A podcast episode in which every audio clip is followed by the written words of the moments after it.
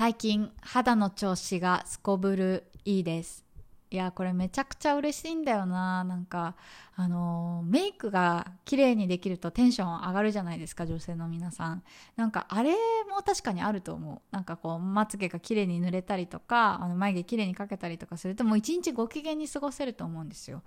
でもやっぱりそれより100倍ぐらいかな。なんか肌の調子がいいとねテンション上がりません？これ私だけかな。そうなんかねやっぱり肌ってこう顔の面積でいうとね一番こう面積占めてるパーツじゃないですか、まあ、目とか眉毛とか口とかそういうなんていうのポイントなこう印象をね決めるようなものもあるけれどもやっぱりベースあってのポイントですよね。って思うとやっぱこう肌がね調子いいと一日ご機嫌に過ごせるななんて思って最近ご機嫌に過ごしてます。はいということでこの番組は東南アジアでミニマルライフを送っているアラサー女子マヤが海外生活のリアルや持たない暮らしの様子についてゆるゆるトークしていきます。で今日のテーマはですね私の肌改善の話をしたいなと思います、えー、結論言うとですね私めちゃくちゃスキンケアやめたんですよ。やめたら肌改善されたってていう話なので、はい、ちょっとその辺をゆるゆるとお話ししていきたいと思います。まあそもそもなんですけどね。私ね5年前ぐらいかな。めちゃくちゃ肌の調子悪かったんですよ、まあ、5年前っていうと、えー、23歳？4歳？それぐらいの時です。そのくらいの時ってねまあ新卒で会社入ってサラリーマンして結構仕事が忙しい時だったんですよ。だからまあまずねそ外的要因があった。なんかストレスというものがあったけれどもやっぱ生活習慣が乱れて夜眠れなくなったりとか一日中仕事のことを考えてたりとかしてもう本当に肌荒れちゃったんですよ。まあそれまではね私結構肌強い方で思春期とかもほんとニキビって何ぐらいな感じ？なんかもうチョコレート食べても1個もできない。なんかそれぐらい結構強めな肌だったんですけど、まあ、年齢重ねるごとにねやっぱそういう体質って変わってくるじゃないですか。で本当にねその5年前はひどかった。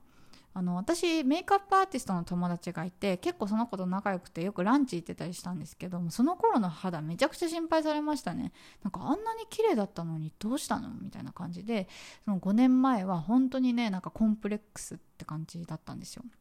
でねまあ今はなんですけどあの肌大好きになった。まもちろんねなんかツルンツルンになったとかそういうわけじゃないけれどもなんかニキビで悩むこともだいぶ減ったしなんかそもそもねなんかそのサラリーマンで働いてた時よりストレスが減ったからかもしれない。けれどもなんかこうやって年を重ねているのに自分の肌が好きになってってるなぁと思っててでその要因がね結構スキンケア用品のこだわりを捨てたみたいなところがあるなと思ってるんですよね。なんか5年前の私ってねめちゃくちゃ髪頼みというかスキンケア用品頼みだったんですよ。もう本当にあれこれ使ってお金かけてたあのデパコスあコスメじゃないか。デパスキンケアデパートのスキンケアをもう本当に買いあさってあれを試してこれを試してみたいな感じでねすごい対策してた。なんかラインナップで言うとね化粧水美容液、えー、乳液クリームで導入液も使ってなんなら週に1回のスペシャルケアとかしてたかも。もうそれぐらい足しに足してたけど全然肌良くならなかったんですよね。でまあその後ね会社を辞めてなんかのんびりして、まあ、今に至るって感じなんですけど、まあ、5年経ってるからね。だいぶこうライフチェンジしてるんですけど今はね本当にあれこれやめました。今使ってるのはねあの化粧水とクリームだけ。あのキールズっていうメーカーなんですけどそうベトナムねやっぱりこうなんだろうなちょっとえどこのそれみたいなのが多いから私はちょっと信頼してるブランドに しててはまあ割と高めにはなっちゃうけどでもその代わりラインナップは減らしてます。もうキールズで化粧水とクリームだけ。なんですけど本当になんかこうニキビとかに悩むこともないしなんか肌荒れ乾燥とかに悩むこともない。まあこっち湿気強いからねそういう意味で乾燥で悩むことないんですけどそうそうなんか結構ね自分の肌が安定してきたななんて思ってます。で本当にねなんかあれこれ塗ってた時期ってそのさっき言った通り本当スキンケア用品頼みになってたんですよ。で今は本当に簡素にしているからこそその何て言うの生活習慣っていうのかな。それをめちゃくちゃ気をつけるようになりましたね。例えばあの睡眠時間その5年前の時は、まあ、仕事でねすごい左右されてたから本当に3時間睡眠で働くとか会社で仮眠して働くとかざらにあったんですよ。そうめちゃくちゃ忙しかった前の会社。だからなんかそういう意味では本当に寝る時間が不定期だったり寝る時間が不定期。例えば9時に寝れる日もあれば全然てっぺん越えて1時に寝ちゃう日があったりとか。なんかそんな感じで本当にバラバラだったんですよ。でもね今はだいたい7時間睡眠は確保してるかな。遅くともね、えっと、10時半には寝ます。えっと、9時から10時の間にできるだけ寝て遅くとも10時半には寝る。でその代わりまあ5時に起きるって感じかな。で、睡眠でいうと7時間。は確保したい。そんな感じで、えー、と生活しています。もうほぼ毎日かなこれは。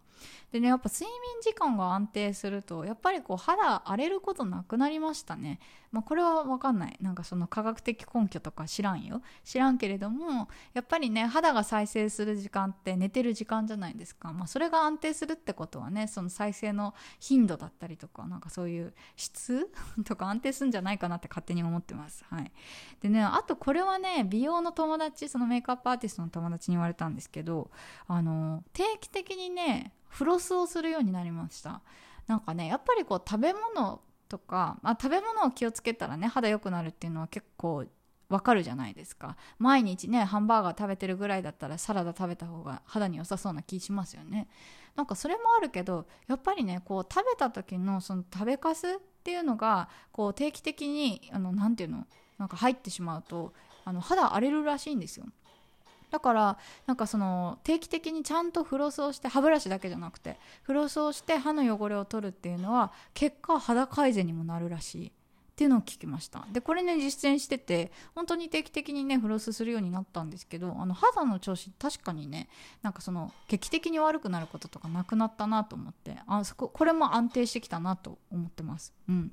でねあともう一つねその美容の友達に言われたことが枕カバーですね。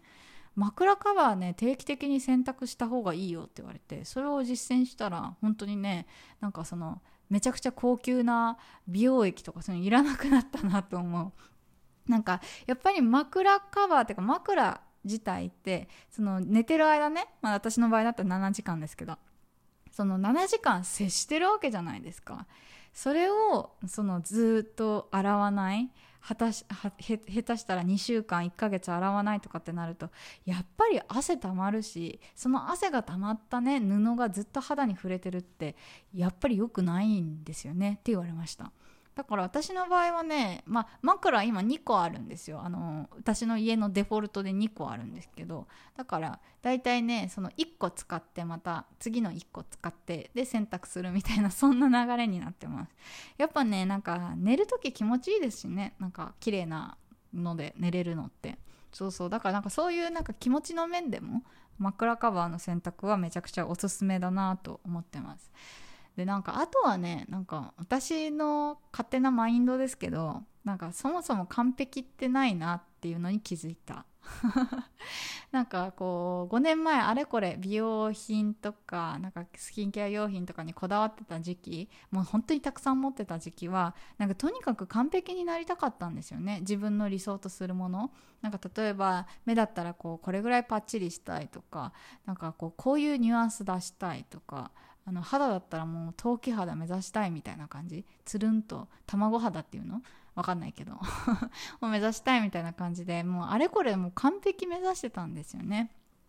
でもなんか今は結構完璧を目指すというよりは自分の嫌なところだけをちょっと明確にしてあのそれをまあなんかちょっとねカバーできるぐらいそれぐらいライトに考えています。だからなんか私の場合ねまあ私こういうラジオだとね顔が見えないからわからないと思うんですけど結構ねそばかすが多めなタイプなんですよ。あの日焼けとかもしやすくて肌黒めなんですけどそうなんかこそういうのもね一時期すごい気にしててもうそばかす消そう消そうとかであれこれ塗ったくってた時期あったんですけど今はねファンデーションとか使わなくなったかな。なんか私的にこのそばかすが気になるとかっていうのがなくなってその代わりなんか不健康そうに見えるものだけは消そうって思うようになったんですよ。だからそばかすあるから不健康に見えるとかシミがあるから不健康に見えるっていうことはないじゃないですか。でもなんかこうクマ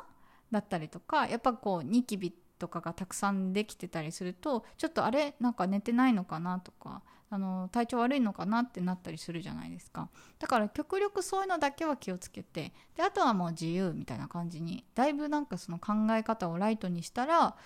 なんかスキンケアとかあのメイクとか楽しくなったななんて思ってます。だからねなんかこう話長くなっちゃったんですけど私的にはなんかあれこれ足すよりやっぱり引いてでその代わり何かで補填するみたいなのがすごい大事かななんて思ってます。物に頼るのはね簡単なんだけどやっぱりあの大切なのはあの根本の改善だと思うのでそう物に頼らずまずはなんか生活習慣からね見直したらいいんじゃないかななんて思います。はい。ということで今日はこんな感じで最後まで聞いていただきありがとうございました。ではまた。バイバイ。